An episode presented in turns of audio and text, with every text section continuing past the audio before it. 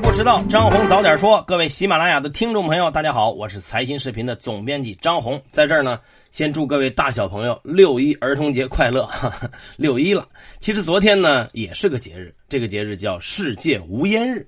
这两天紧挨着，意思是什么呢？就是你要是不抽烟了，就可以过今天的儿童节了。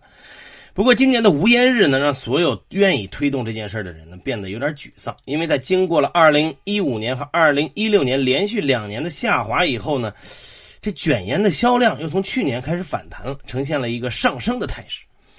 根据数据呢，中国目前成人吸烟率高达百分之二十七点七，而健康中国2030规划纲要是明确提出要控烟的。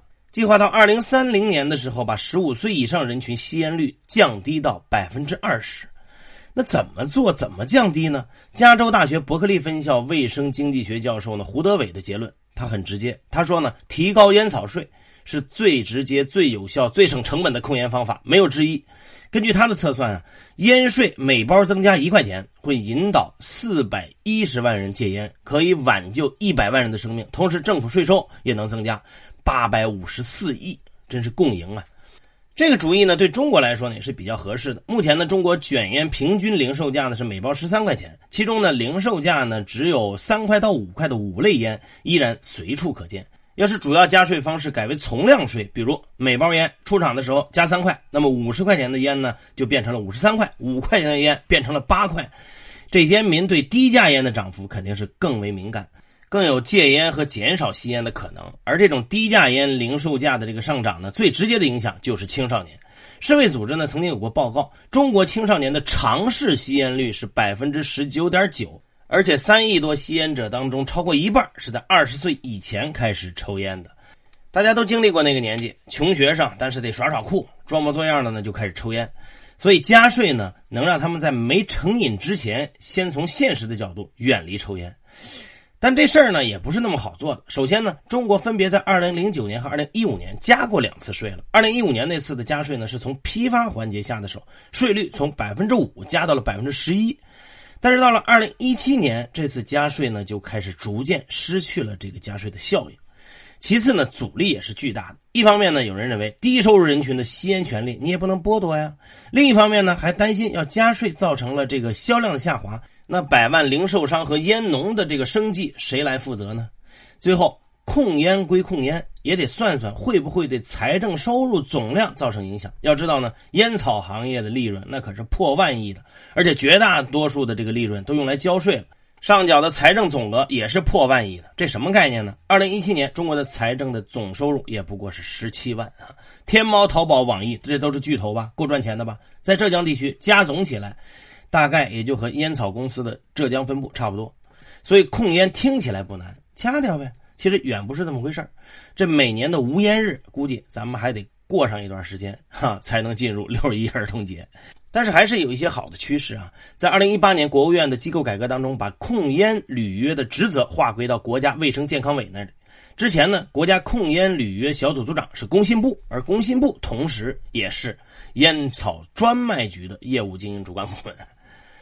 还是说回到六一吧。今天呢是 A 股两百多只大儿童们加入到 MSCI 的大喜日子。A 股呢之前连着六连阴，昨天终于反弹了。不知道和这事儿呢有没有关系？在正式纳入之前呢，MSCI 呢就是名胜的董事长呢兼首席执行官亨利·费尔南德斯也接受了我们的专访。我给大家挑一些重点，一下来展望一下未来啊。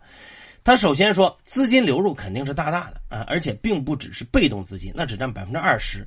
真正的大头还是主动投资者，而主动投资者的进入，这又涉及两个方面。一方面呢，是投资者本身需要加快了解中国公司，做好功课。他的原话是：“中国如今正在开放，不是未来，是现在，就在这周。”另一方面呢，中国股市呢，从此也在放大镜之下了。中国的上市公司也需要变化，要更多的倾听和了解投资者的需求，调整和改变企业的管理模式。总之呢，A 股接上了国际轨道，资金流入只是其中一方面，在规则和透明度上向国际靠拢，这个反而是令人期待。费尔南德斯呢，最后还提到，未来会考虑更多的中盘股、创业板股票和 CDR 纳入到名胜。他的预判是，未来名胜新兴市场指数里边，A 股的股票会达到六七百只，占总量的一半。这边呢，A 股正在开放，那边关税又放开了，哎，天天都降税啊。昨天呢，国务院关税税则委员会发布了关于降低日用消费品进口关税的公告，说呢，从二零一八年七月一号起，就是从下个月啊，降低部分进口日用消费品的最惠国税率，涉及到一千四百四十九个税目，平均税率由百分之十五点七降到百分之六点九，平均降幅一半以上。如果你还记得的话呢，两天前呢召开的国务院常务会上刚刚提到，从今年的七月一号开始，较大范围下调日用消费品进口关税。那这个最惠国税率又是什么呢？简单来说呢，是针对特定国家的特定产品，它所享受的关税税率一般呢比其他同类产品的关税税率呢要低。如今呢又要降低这个，等于把一个产品的关税下限又再一次降低了。这个关税下调的幅度呢还是挺大的。至于哪些产品最终到咱们手里能降多少钱，之后呢抽个机会跟大家讲一讲。中国这边呢关税还在降，那最近一段时间呢，其实消停不下来的是美国那边关税呢还在涨。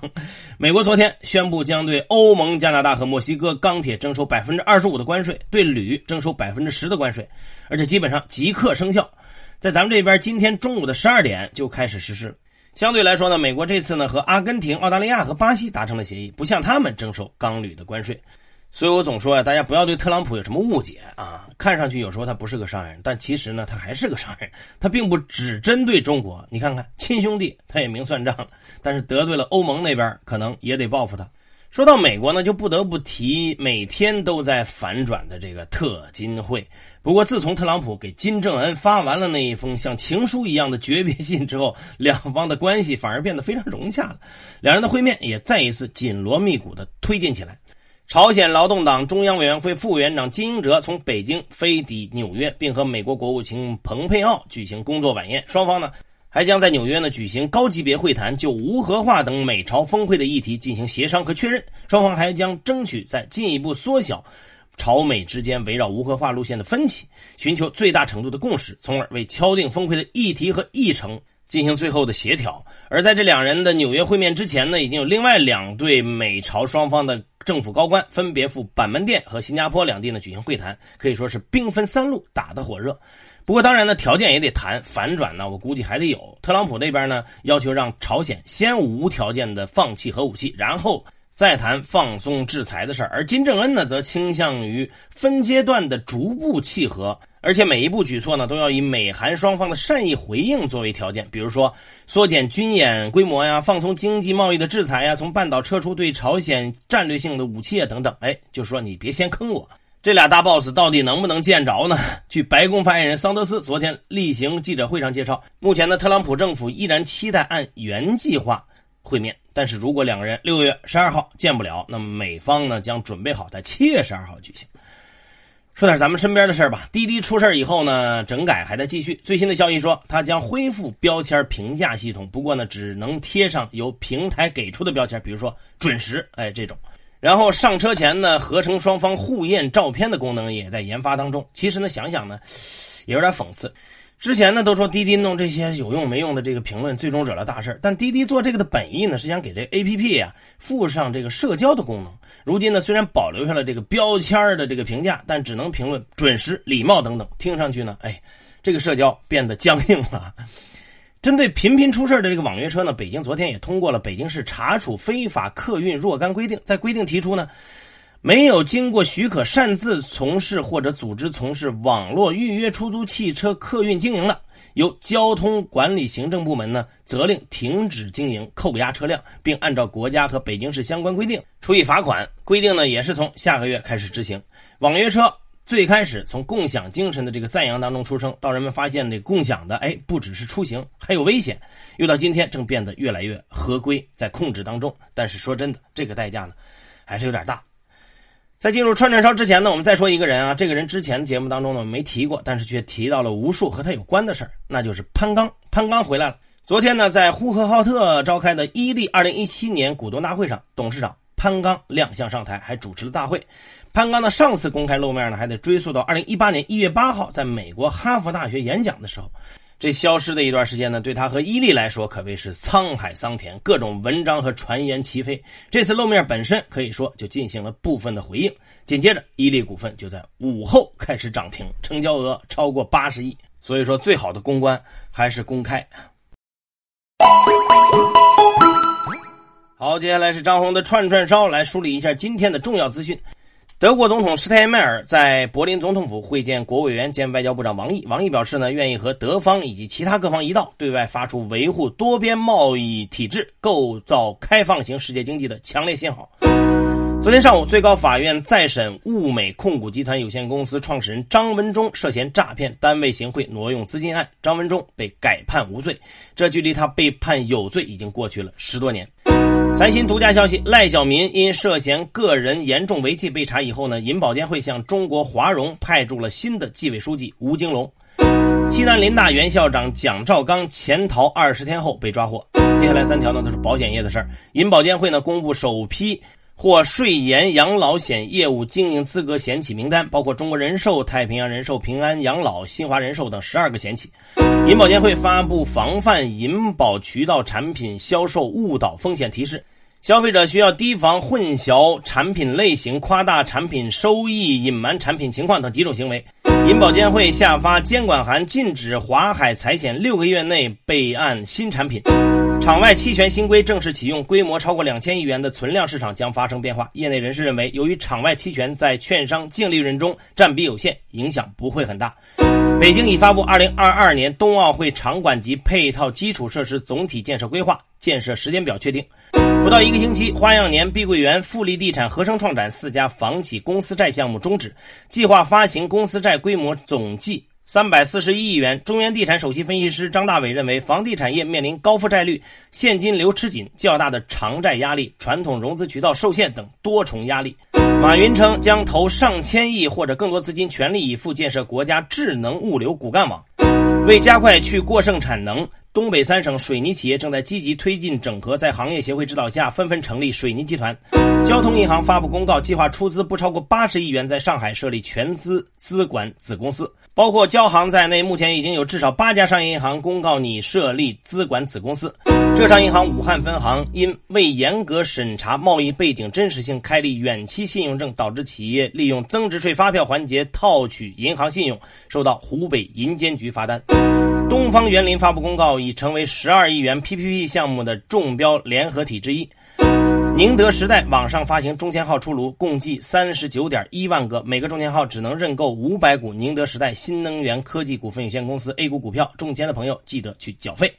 腾讯音乐即将美国上市，估值飙升到三百亿美元。欧盟委员会主席称，将对美国钢铝关税措施采取报复行动。最后关注国际资本市场，美国宣布征收钢铁铝关税，欧洲、加拿大、墨西哥都回应要报复。美股市场应声全线下跌，道琼斯指数下跌超过二百五十点，跌幅百分之一点零二，收于两万四千四百一十五点八四点。纽交所七月交割的西德州中质原油期货 WTI 收跌一点一七美元，跌幅百分之一点七二，报收每桶六十七点零四美元。五月份累计跌幅百分之二点二。以上消息来自于财新网、新华社和三大证券报。这就是今天的张红早点说，各位安心上班，好好挣钱，咱们下周见。